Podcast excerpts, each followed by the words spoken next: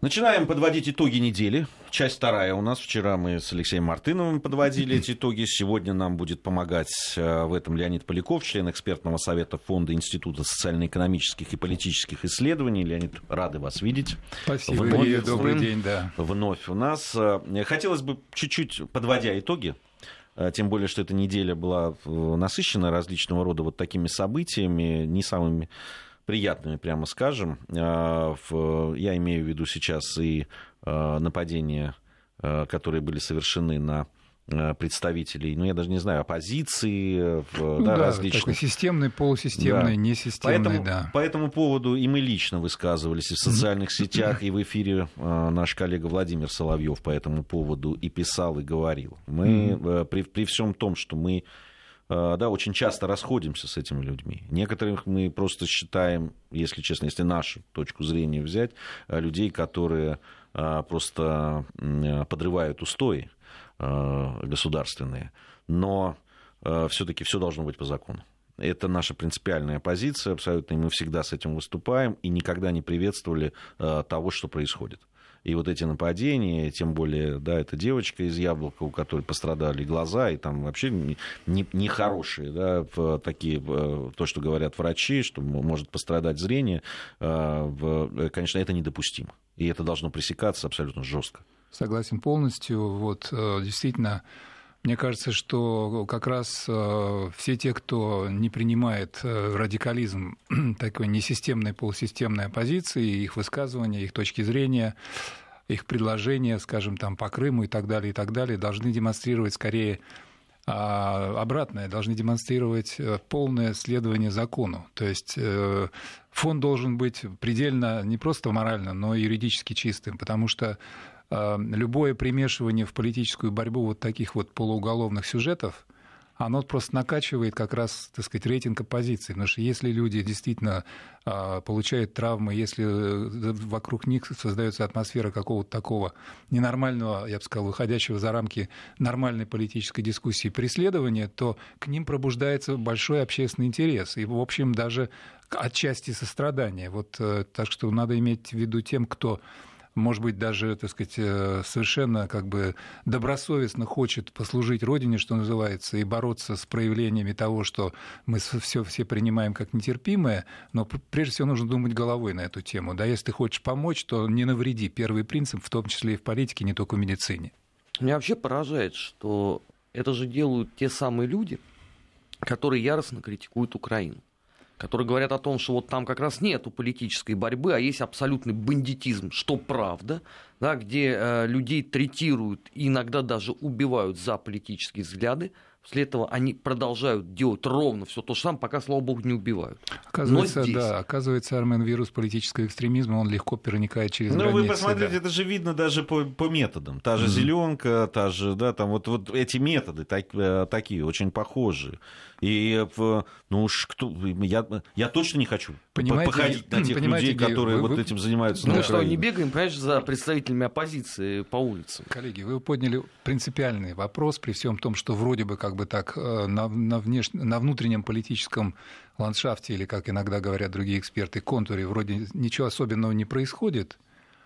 Вот. Но а, вот эти эпизоды, а, в общем-то, трагические для некоторых людей, с последствиями плохими, они могут порождать у, так сказать, какой-то среды нашей вопрос – если против этих вот людей, которых, э, взгляды которых большинство не приемлет, единственным аргументом оказывается насилие и зеленка, то, может быть, они правы? То есть те, против кого такие аргументы используют. Поэтому вот еще раз, еще раз хочу обратиться буквально ко всем. Вот в, политической борьбе нужно четко понимать, что каждый ход, совершенный, может быть, даже, так сказать, в простоте душевной, напомню поговорку замечательную русскую, да, простота хуже воровства. А вот в каждый ход нужно понимать, что из него будет следовать. Вот если действительно вокруг э, наших оппозиционеров создать, создавать вот эту вот атмосферу абсолютной нетерпимости, преследования и перехода всех, так сказать, правовых границ, какой-то момент может показаться для части наших сограждан, что это люди гонимые. Я хочу напомнить историю отношения к революционерам а, в царской России Вроде бы всем было понятно, что это, так сказать, враги Отечества, что это, так сказать, подрыватели основ и так далее, и так далее. Но атмосфера общественного сочувствия к людям вот такого рода, к прямым бомбистам и террористам, она ведь тоже была реальным фактом. И я напомню несколько процессов, когда оправдывали убийц просто, да, вот наших революционеров-террористов, именно потому, что вот это избыточное гонение, оно создавало в общественной среде атмосферу сочувствия. Но там дошло же вообще до абсурда, когда в стенах э, Государственной Думы выступал представитель партии конституционных демократов, священник Русской Православной Церкви, который требовал освободить террористов-бомбистов. Совершенно верно. Потому что они, да. это был их нравственный выбор. Абсолютно. Многие просто не знают таких фактов, к сожалению. Ну вот это, вот это как раз результат того, что действительно, если ты перегибаешь палку в борьбе со своими политическими оппонентами, взгляды которых ты расцениваешь как даже антигосударственные, но высказываемые в рамках нормальной политической дискуссии, не переходящей границу закона, то есть не превращающейся в то, что можно назвать экстремизмом, если ты сам превращаешься фактически в экстремизм, тем самым ты и работаешь на руку врагу, буквально. Вот это надо четко и четко понимать. Я в связи с этим хотел бы сказать вот еще о чем. А вот этот внутренний наш ландшафт политический, он как-то действительно как-то, что называется, скособочен, и вот это повышенное внимание к людям, в общем-то, маргинальным. В общем-то, маргинальным. А вот мне, мне кажется, что надо не забывать о том, что происходит э, на политическом ландшафте, ну, скажем, э, в правящей партии «Единая Россия». Да? Вот в одной из программ мы уже обсуждали этот сюжет. И я хочу еще раз напомнить, что э, «Единая Россия» решила опыт так называемых праймерис, то есть предварительного голосования для того, чтобы сформировать свои команды на выборах вот ближайшие 10 сентября – а решил этот опыт э, внедрять по-настоящему. То есть были первые, так сказать, э, эксперименты, были пробы и ошибки. В общем, результат прошлогодних выборов в Думу дал очень хороший эффект, пришли действительно новые люди. И вот в «Единой России», собственно говоря, продолжается эта кампания предварительного голосования, которая завершится именно вот этим последним голосованием 28 мая. Вот я смотрю на сайте, у них 2521 человек записались в качестве кандидатов на возможное попадание в списки и в одномандатные округа на выборах а, в 12 а, городах, где будут проходить э, выборы городских собраний законодательных, и в семи субъектах федерации а, региональные парламенты. То есть я бы сказал так, что тихо, особенно не привлекая внимания, не превращая это в какой-то шумный такой балаган и какую-то кампанию, на которую так сказать, должны бросаться немыслимые средства. Вот, Единая Россия ведет постоянную ежедневную политическую работу в очень непростых условиях, как мы знаем, потому что любая власть, любая правящая партия всегда привлекает максимум влияния и максимум критики. Ответ будет простой. Друзья мои, значит, то есть руководители партии как бы говорят всем, все, кто имеет какую-то позитивную программу, помимо того, что просто высказывает недовольство, приглашаем к нам на площадку. Выступайте у нас конкретно в вашей области, в вашем городе, что вы готовы предложить вашим избирателям. Мы с удовольствием открываем для вас двери и возможно, вы станете кандидатами от нашей партии на этих выборах. Вы знаете, э, понятно, у нас вообще исторически же э, любит народ э, немножко и позлословить в адрес и власти, и э, на тех структур, которые Причем оправданно, побеждают. всегда же. Если плохо, то фактически всегда власть виновата. Б- то есть это, это же так. По-разному. Бывает, бывает и так. Я... Но если ты берешь на себя ответственность и ну, там где-то не дорабатываешь, понятно, это, что тебя критикуют. Это надо знать любому, знаете, кто хочет быть в партии власти. Я общался с, в, не, в неформальной обстановке и с представителями э, оппозиции и парламентской, и э, теми людьми, которые занимаются политикой вне парламента. Угу. И вы знаете, они все абсолютно в приватных разговорах, абсолютно все без этих хихоньки, хахонек, которые, знаете, поначалу вот у них вызвали э, праймерис «Единой России», были такие злословия и шуточки, и в социальных сетях. Они все признают, что это сработало. Сработало. И результаты парламентских выборов последних, они об этом говорят. Потому что очень четко на уровне еще предварительных голосований те люди, которые явно проигрывали, и было понятно, что они что-то либо не доработали, либо у них нет конструктивной программы, либо они говорят то, что не очень понимают и принимают люди. они отсеивались. Mm-hmm. И, это, и это, безусловно, дало возможность э, да, найти тех людей, которые умеют разговаривать с людьми, которые понимают, что людям надо, э, понимают, у них есть программа, они ее выработали, они идут с чем-то конкретным. Mm-hmm. Лю- людей ведь теперь -то, то, тоже все эти технологии, которые были в начале, и там возможность, очень трудно обмануть людей. Они понимают э, и задают уже конкретные вопросы. Э, очень, Особенно очень... в одномандатных округах, конечно. А, э, буквально неделю назад да, мы разговаривали с Орловым. С Орловым да, он приходил, и когда мы спросили да, с, с Дмитрием Орловым, и абсолютно четко он тогда, когда только-только начинались разговоры по поводу вот пятиэтажек, вот mm-hmm. ре, ре, московских реновации этих реноваций, да. да, он абсолютно четко да, тогда уже сказал, что вот здесь, здесь, здесь допущены ошибки, не mm-hmm. объяснили людям, mm-hmm. надо дорабатывать, надо это. За этим сразу же последовали вот эти вот действия, которые последовали. Mm-hmm. И мы видим, к чему пришло. Mm-hmm. То есть, а, да, Дмитрий Орлов является а, членом Генерального совета Единой России, Помимо да, политолог, того, что он политтехнолог, политолог, и, да. политолог и так далее. И, mm-hmm. и человек, который приходит и в эфире да, федеральный главный, дает не очень критичную слова, критическую оценку, это, партии, это да. говорит о том, что происходит. Mm-hmm. Да, да, вот Для это... меня это очень показательно. Да, вот это очень важный пример того, как действительно должна строиться политическая коммуникация в стране, где, в общем, привычка к открытой демократической борьбе очень еще юна и молода да, потому что действительно, так сказать, память о 70 годах, когда сразу чуть что враг народа и к стенке, она, в общем, генная такая память, поэтому а, вот от, от таких случаев экстремального, не буду говорить экстремистского э, поведения, в общем, мы еще, так сказать, совсем иммунитет не выработали, а вот вырабатывать привычку цивилизованной политической содержательной дискуссии абсолютно надо. Причем любым, любым и оппозиционерам, и правящей партии я хочу, тоже. Я хочу как раз сказать о том, что это должна быть э, дорога с двусторонним движением. Только в этом и проблема. Если вот так называемая несистемная оппозиция, в принципе, не хочет с тобой ни о чем разговаривать. Вот как ее принуждать к диалогу какому-то? Ведь э, примеров-то масса. Она говорит, ребят, пожалуйста, вы хотите собираться, не вопрос, вот вам да, точки. Да пошли вон, мы здесь власть, мы сами решим, где мы будем собираться. Ну, это разве... Не, ну последнее было просто вопиющее. Ну, когда вот предлагали, мы уже об этом говорили вчера, еще раз скажу, ну, когда предлагают, хорошо, ладно, я понимаю, там, говорят, вот мы хотим в центре, а нам предлагают где-то там э, далеко-далеко, ну, хорошо, там есть какая-то аргументация. Но когда вам говорят, вот э, проспект э, Сахарова. Сахарова, обычное да, место. обычное да. место, центр, центр Москвы. Прекрасное ну, место. Центр Москвы, тем более, что, ну, оно так расположено, что не очень сильно нарушает, да, там... Да да, транспортные да. потоки и так далее. Нет, мы хотим, э, мы, мы хотим там, где сейчас, ну реально, я живу в этом районе, все перерыто. там не пройти, не проехать там просто, вообще. Там да. просто пройти, там двум людям-то разойтись в некоторых местах тяжело.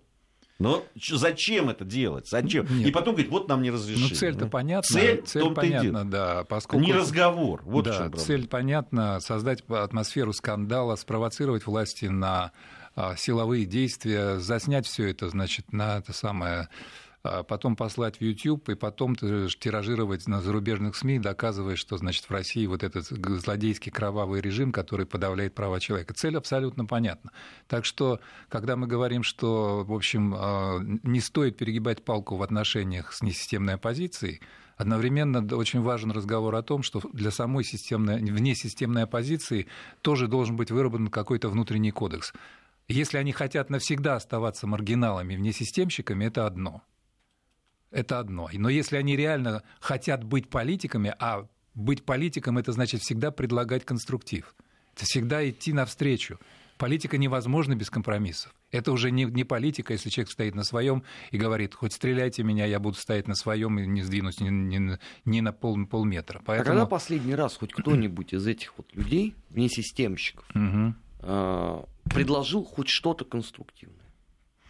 Вот я силю сейчас вспомнить, когда это было в последний раз. Ну, в общем, да, Армен, действительно, обычно самые радикальные лозунги. Значит, Крым отдать, долой всех, все коррупционеры, все вокруг воры. Там, Калининград отдать, да, все Курилы отдать, отдать. Все отдать, да, значит, э, прийти к Западу для того, чтобы, значит, для, ничего непонятно для чего прийти, но как бы понимая, что поддержка в основном с Запада, да, такой, так сказать, постоянный кивок в ту сторону. Вы правы, действительно, конструктива нет, но я к тому, что в принципе, мне кажется, э, вот это какая-то такая Помните, у Ленина была такая, значит, эта самая э, работа насчет Э, детской болезни левизны в коммунизме. Ну, классическое произведение. Вот, да.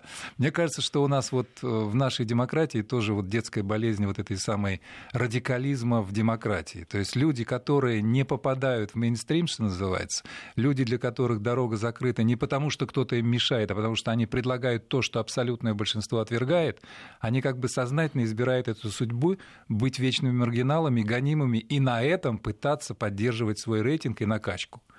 Вот так рейтинг вот... только с каждым годом все меньше и меньше становится.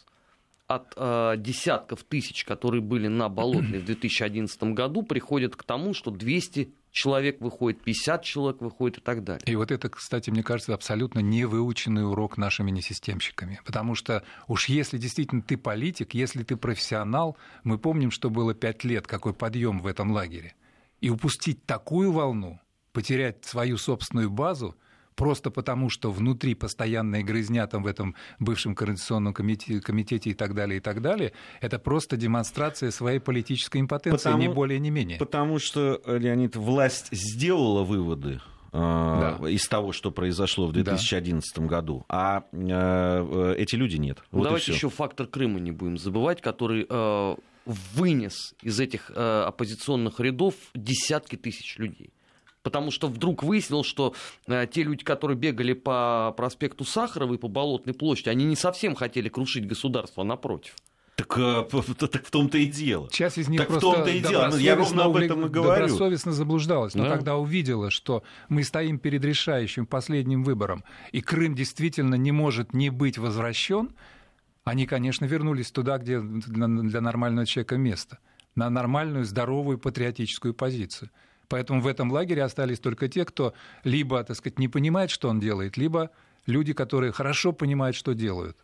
В том смысле, что когда заявляют отдать Крым, они понимают, что они тем самым просто подталкивают Это... к разрушению России. Дело в том, что а, я совершенно убежден в этом, вот э, э, как раз исходя из того, что вы, Леонид, говорите, и того, что Армен говорит. Я-то, я-то абсолютно убежден и увидел это после 2011 года и после 2014 особенно, что люди эти, они э, работают не для того, чтобы заработать какой-то капитал политический у населения, у граждан они работают на то, чтобы получать финансовые, э, вот это, сколько, какой сейчас там... Э, 100 миллионов. 100 миллионов. Фонд демократии и борьбы с коррупцией, и, Госдепартамент США. Да, да. Э, и борьбы с коррупцией, обратите внимание mm-hmm, на да, это да, название. Да, да. Да? Правда ведь сразу понятно, э, кому кто, идут деньги. Кому, кому пойдут эти деньги и на, на что они пойдут. Ну, э, это же настолько очевидно, даже не прячут э, концов, понимаете? Это, и, и, и ребята работают ровно на это.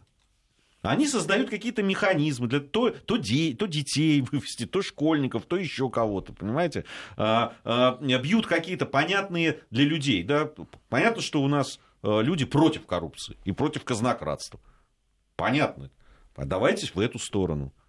Не получается в одну, они тут же переменят. Но главный, главный итог Э, работы, mm-hmm. так, в кавычках, mm-hmm. да, и деятельности. Это получение вот этих самых ну, денег в общем, и освоение. Это, это мое личное мнение. Гея, печально, что в год столетия революции пломбированный вагон, он как-то регулярно всплывает в памяти, понимаете, вот это вот все время, все время как-то с запада вот оттуда идет и идет, несмотря ни на что. Уж казалось бы, ну что, собственно говоря, какие проблемы здесь сейчас в России? Боритесь вот в прошлом году вы вспоминали, да, самые выборы в парламент. В Костроме там все, концентрация была всех, всех наших несистемных оппозиционеров. Ну и что?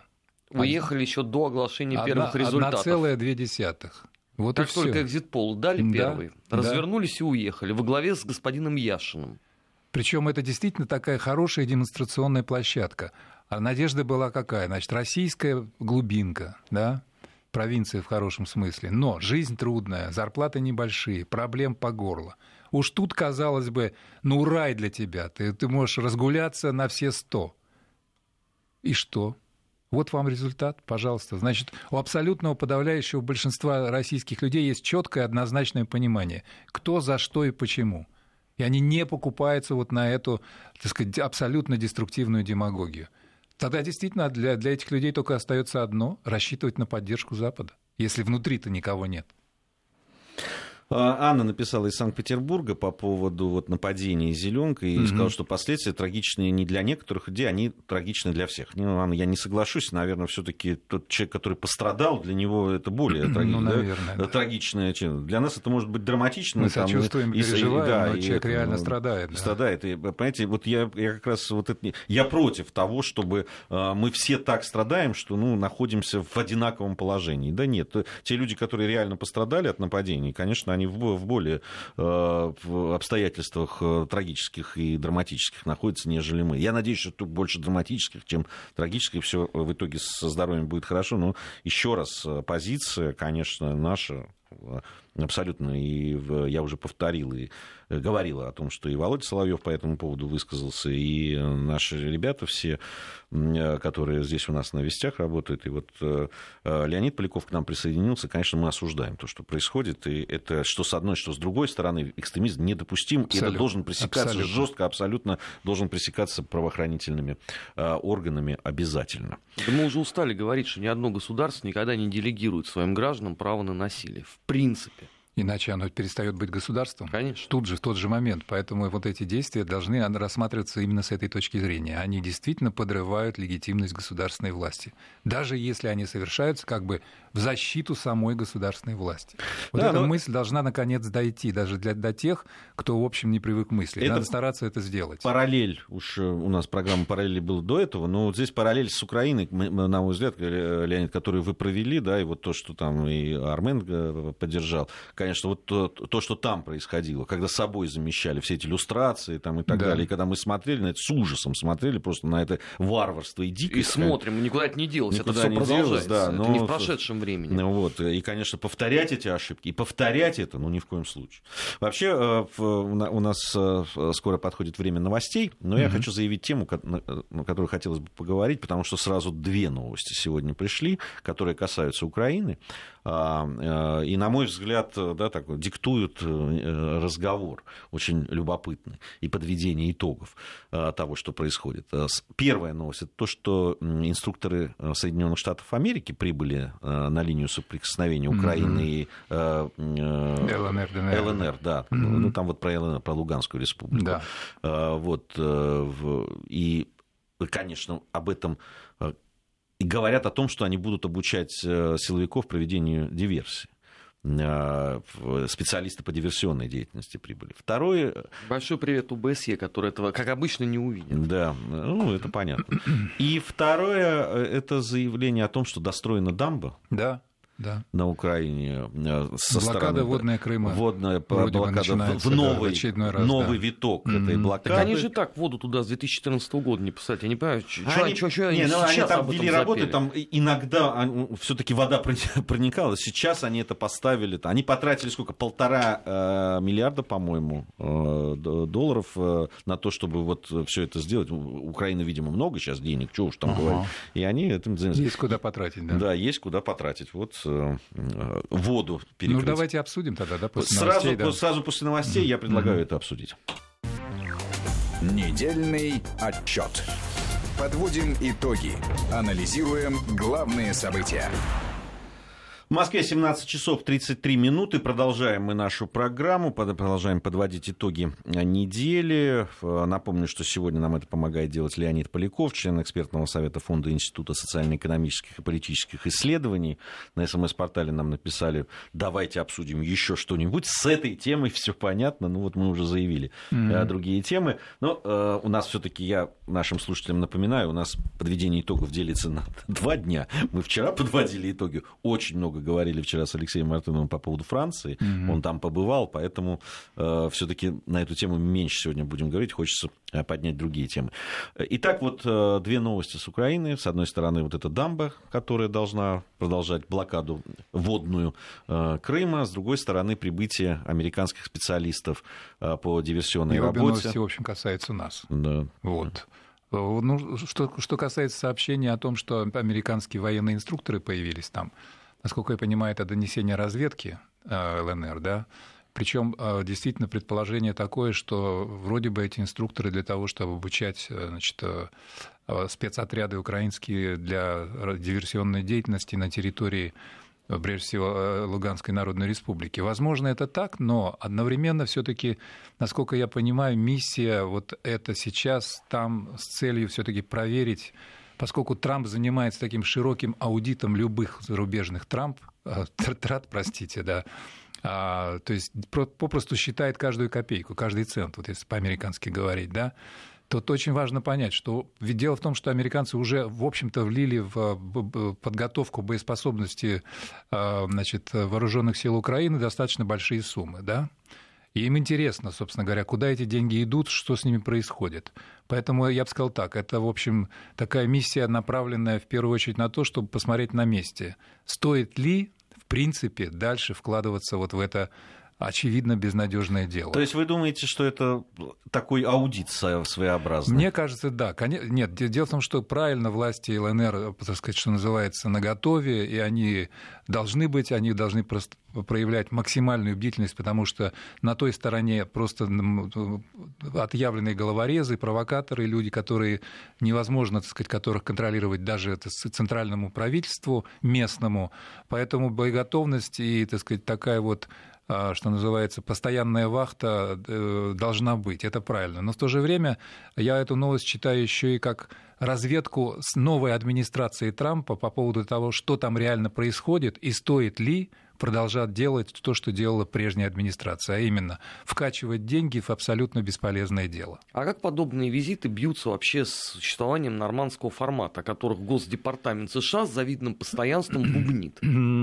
Армен, я бы ответил так. Вот мы уже не раз говорили в этой студии о том, что мы пока не знаем внешнеполитической доктрины новой администрации, и лично значит, президента Трампа. Меня все больше, э, так сказать, э, как-то так, э, скорее всего, склоняет к такому выводу мой анализ, что мы не дождемся, потому что то, что делает сейчас Трамп, это, в общем, следствие его более глобальной доктрины Америка First, то есть Америка прежде всего, поэтому то, что будет происходить на внешнеполитическом контуре, это всегда производное от внутренних дел. И это значит, что Амери... Трамп будет всегда вести себя в ситуации такой «я конкретно Америка и конкретная страна». То есть переход от такого блокового мышления и стратегически концептуального мышления к мышлению оперативно-сиюминутно-тактическому. Ну, скажем, по Сирии, да? Взял, бомбанул. Для чего? И заметьте, вот мы вчера говорили, и тишина. Ну да. Дальше что-то пошумели, что, там да. химическая но, атака. Там но, но эффект внутриполитический достигнут.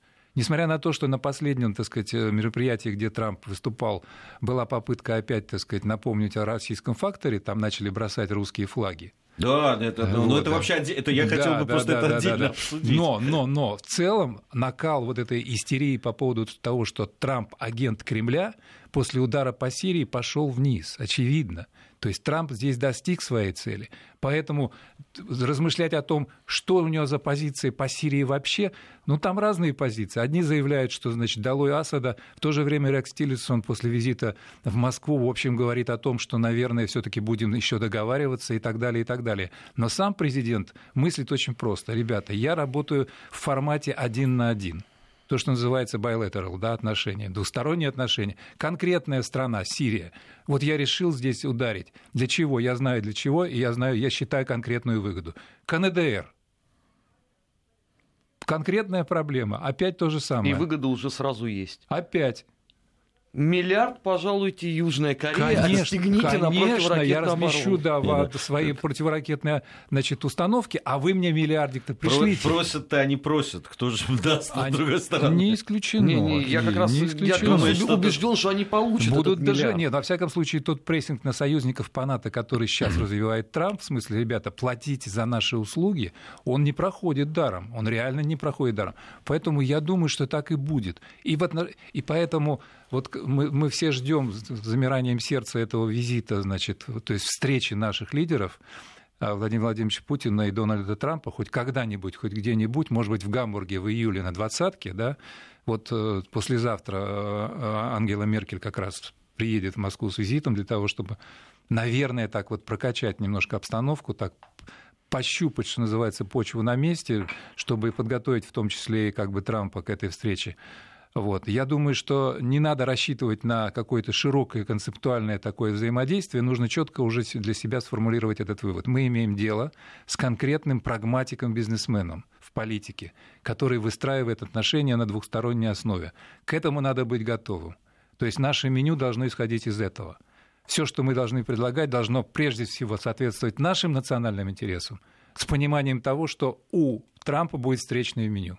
Вот задача вот этого согласования, мне кажется, она очень важна. И в том числе по Украине в том числе, вернемся к Украине, что Гея на меня смотрит, думает, куда это меня понесло. Не-не-не, задал конкретный я как. Раз абсолютно, очень логично. Я, да, я как раз понимаю, о чем вы говорите, и, и тоже я, я э, совершенно уверен в этом. Как бы э, не сопротивлялись наши э, украинские там коллеги, политологи и журналисты, которые на, на, на, и в разговорах, и на программах вот этих политических шоу говорят о том, что нет, нет, Соединенные Штаты Америка Америки не потеряли интересы, да, да, да, и там это. Да, но, да. но совершенно из того, что происходит, очевидно совершенно, что Трамп как бизнесмен и как человек умеет там, да, привыкший торговаться и торговать, э, готовит Украину Он 70 к тому, что... лет такой. Вы знаете, я сейчас разговаривал еще, вот, допустим, э, э, тоже э, с политологами из Грузии и Азербайджана. Угу. И многие из них, ну, во всяком случае, те, с которыми я разговаривал, абсолютно убеждены, что э, вообще Южный Кавказ, да, и в частности и Грузия, и, э, Азербайджан. и Азербайджан будет э, использоваться Трампом в качестве вот тоже такой, ну, не разменной монеты, это, наверное, обидно будет по отношению к моей исторической родине и угу. э, по отношению к Азербайджану. Но это будет практически ситуативный но, всегда но подход, это всегда, да? это, папа, это будет, ну, они так говорят, угу. они больше в это угу. погружены и так далее. И они говорят, что, э, ну, вот, э, во всяком случае, один из таких серьезных политологов азербайджанских сказал мне на встрече о том, что, ну, фактически мы видим, что Америка ушла сейчас из, из Азербайджана из mm-hmm. вот политической повестки. Одно время делалась очень серьезная ставка, в том числе и по нефти, для того, чтобы из Азербайджана создать конкуренты российским вот этим всем трубопроводам. Не, ну да. вообще Южный Кавказ, они, они, они не рассматривали э, э, в, в отрыве одно от другого, да, там, э, в принципе, они рассматривали регион как таковой. Mm-hmm. Э, это им присуще. Да? Ну, мы Они... же предупреждали о том, что это будет все именно так. Вот в этой же студии, по-моему, даже именно с, с Трампом. Именно с Трампом так, потому что если бы пришла Но это было Клинтон, в декабре да... или в январе, мы же говорили, да, что да, это да, будет так, что да. это будет разменная монета. Угу. Не, ну да, они будут использоваться, во всяком случае, будут попытки да, того, чтобы... Это, потому что активности как таковой, которая была раньше в этом регионе, ее нет. И, и, этом... и это замечают. И как этом... на той же самой Украине. Да вот в этом смысле то, что Армен задал вопрос, а как же формат нормандский, к которому а американцы вроде бы раньше проявляли такое уважительное отношение, все время настаивали на том, чтобы мы его выполняли. Да никак. Плевать им на нормандский формат, поскольку их там нет. да, для Трампа важно конкретно здесь и сейчас Украина-Россия. Я послал своих людей, как я понимаю, например, да, для того, чтобы пощупать почву и посмотреть на месте. Стоит ли продолжать вот это вот непонятное финансирование или нет? Мне кажется, что так. А что касается дамбы, а, ну, вы знаете, вот то, о чем а, перед перерывом Гия правильно сказал, если деньги девать некуда, то, пожалуйста, бетонируйте все вокруг. Но просто жалко людей, ведь действительно на Украине крайне нищенские пенсии, низкие зарплаты – а как это вообще вот корреспондируется с их воплями о том, что Крым это часть их страны? Они, том... они говорят, что мы сделали так, что э, как только Крым вернется в состав там Украины, взорвут. нет, там откроют э, определенные э, шлюзики и все пойдет. Да. Ги, скажи, они... А ведь можно было бы не строить и не открывать, оно бы и так шло. А они ее точно построили, или это как вот защитный вал Яценюка, который ну, я не знаю, какую-то фотографию поставили, сказать тебе точно, что это именно там, где они построили да, да, да. Вспоминается Нет. защитный вал Иценюка, и вот это вот постоянная, значит, блокада и отключение от электричества, там, от всего возможно, от всех, так сказать, коммуникаций отдельных районов, как они их называют, тут Донецкой и Луганской областей, на самом деле уже, в общем, все больше и больше становящихся почти независимыми государствами ЛНР и ДНР, потому что если будет продолжаться такая политика, то это не что иное, как своими руками создание уже не просто автономии, а фактически независимых государств. Ничего нас... другого я здесь не Опять вижу. У нас информация о погоде сейчас, затем вернемся, продолжим нашу дискуссию. Недельный отчет. Подводим итоги. Анализируем главные события. Продолжаем нашу программу. Э, Леонид Поляков, член экспертного совета Фонда Института социально-экономических и политических исследований, э, сегодня у нас в гостях. Э, Армен Гаспарян, Гея Саралидзе также в студии. Мы я прервал вас на том моменте, когда вы подводили итог уже вот этой самой дамбе по строительству. Ну да, вот это вот... Э, значению этого Эти события. два последних таких мощных акта, значит, э, украинских властей, там и местных властей, и в том числе, значит, вот американский десант, они свидетельствуют о том, что, в общем, э, к большому сожалению, прогресса на украинском направлении пока нет и вряд ли предстоит его ожидать. Особенно вот этот эпизод с дамбой показывает, что люди просто теряют вообще Э, голову полностью, потому что трата чудовищная, бессмысленная, и бессмысленная не только финансово, а вот именно то, о чем уже Армен упомянул, это фактически признание того, что Крым — это не украинская территория, никогда не был и никогда больше не будет. Да, потому что только по отношению к чужим можно вести себя таким образом. Просто вот так реально, да? Что бы ни было — но вменяемый политик никогда бы не пошел на то, чтобы демонстративно подчеркивать жителям Крыма, что они все для вас враги. А фактически это вот, так. Вот любопытная история. Э, вы знаете, э, э, многие знают, наверное, вы об этом тоже рассказывали, что в свое время на границе Абхазии и Грузии построили очень хороший медицинский комплекс. И туда со с территории Абхазии можно приехать и абсолютно бесплатно а, там лечиться. Угу. При том, что из других регионов Грузии туда приехать и бесплатно лечиться нельзя. И сделано это было, вы понимаете, для того, Конечно. чтобы, да, угу. чтобы показать, угу. вот это да, интегрировать да, да. и так далее. Это вот а, а, все-таки а, а другом подходе, да, вот к тому, чтобы э, все-таки пытаться каким-то образом выстроить отношения. Конечно, Ги, это очень хороший, своевременный пример, потому что что бы ни было, что бы ни было, но взаимоотношения между абхазами и грузинами э, должны нормализоваться. Я не знаю, в каком формате и как это может произойти, это решать только, только этим двум народам, но вот сама вот эта стилистика отношений, то, что, пример, который вы приводите, это то, что, к сожалению, вот сейчас... Причем самое это смешное, что ведь э, формально, формально украинцы настаивают на том, что Крым вообще-то украинский.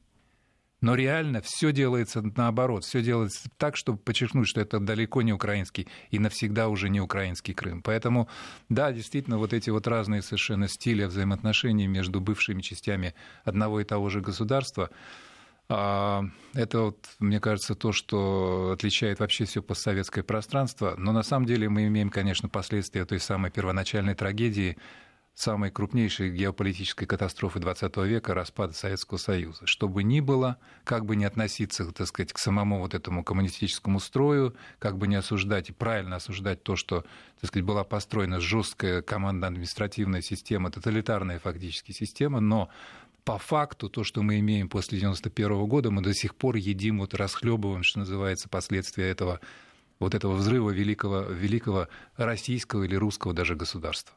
При этом ведь на Украине имели все шансы этого избежать. У них такие яркие примеры были перед глазами. Это и Молдавия с Приднестровьем, и Армения с Азербайджаном, и упомянутая Грузия с Абхазией и Южной Осетией.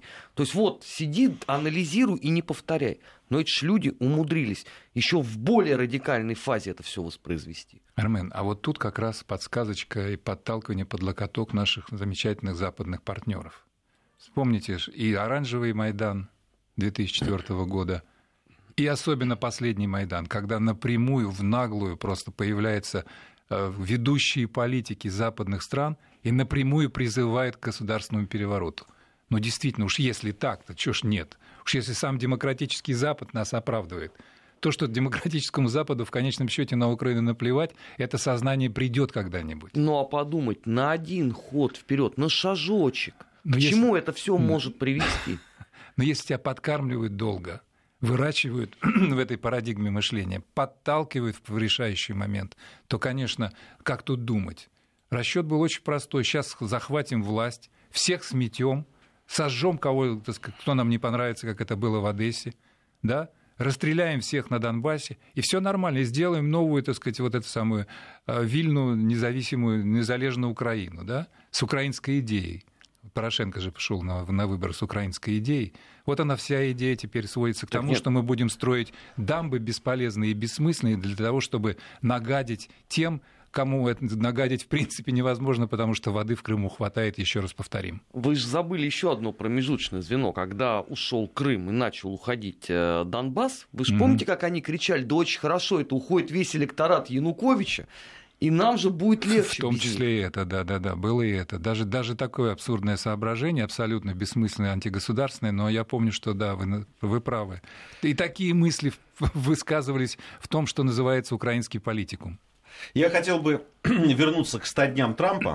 Давайте, напоследок. А, да. Напоследок, да. Mm. Там э, очень любопытно. Только, вчера, вот вы, только вчера. Да, э, вот вы сказали, Леонид, о том, что э, ну как-то вот после удара по Сирии меньше стали говорить о связи Трампа с Россией. Но ведь говорят, ведь известно, что 100 дней обычно американские президенты проводили в обществе прессы американской. Максимально терпимой, благоприятной обстановке. Особенно Обама на руках да, носили. Да, да. да а, а вот Трамп решил, значит, со своими я, я сторонниками так... провести это, и, значит, пресса и... Э, Его даже, по-моему, по итогам 100 дней уже на Нобелевского лауреата выдвинули, по-моему, да, если да, я не ошибаюсь. Да. Он еще ничего не сделал, он только сказал, а уже Нобелевскую премию ему дали. А, да, а. так вот сейчас э, э, Трамп, причем подкалывал, значит, Бамонт голливудский и американскую ну, прессу. Ну, мягко вы говорите.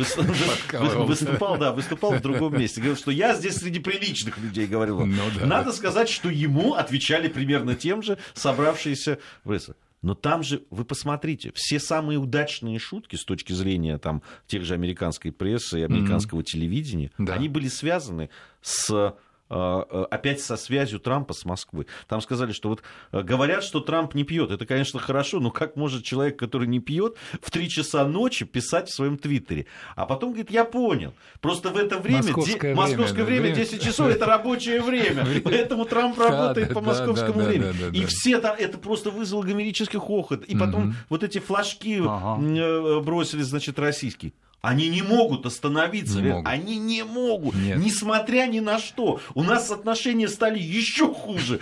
Я уж не знаю, чего они добиваются, чтобы что сделал Трамп, чтобы ему поверили, что он не, значит, э, не... Не, не уточняет, он это сделает. Гея добивается импичмента. Те, кто проиграли, причем проиграли в абсолютно, казалось бы, выигрышной позиции, которые инвестировали многие-многие миллиарды и не только деньги, но свои другие, так сказать, мощные геополитические интересы в Хиллари Клинтон, они не успокоятся до конца. Я думаю, что они будут рыть и рыть, они будут искать любой повод для того, чтобы... Особенно после того, как Трамп продемонстрировал, в общем, свою такую, в общем, мощную резистентность. То есть его свалить невозможно. Уж так, так, как его преследуют, так, как его гонят, так, как его кусают. Ни одного американского президента так не травили. Это абсолютно уникальная история. Абсолютно уникальная. И он стоит, как скала, в общем, под градом этой критики. Я думаю, что она при любом удобном повороте будет опять, вы правы, сворачиваться вот в эту сторону. Трамп — это российский шпион. Вот это, это неизбежно. Это просто вот... Мы, кстати говоря, вот как-то а, мы начали с того, что мы осудили вот этот излишний радикализм и а, экстремизм в политической культуре в отношениях наших, э, к нашим оппонентам с радикального несистемного фланга и призываем к тому, чтобы вырабатывалась культура диалога, а не культура, так сказать, зеленки, вот так условно. А но посмотрите, что происходит в Штатах. Ведь это не только, так сказать, травля там в прессе, это же и реальные, так сказать, э, выступления, в том числе и ванда... абсолютный вандализм на улицах. Очень часто противники Трампа просто выходят как погромщики.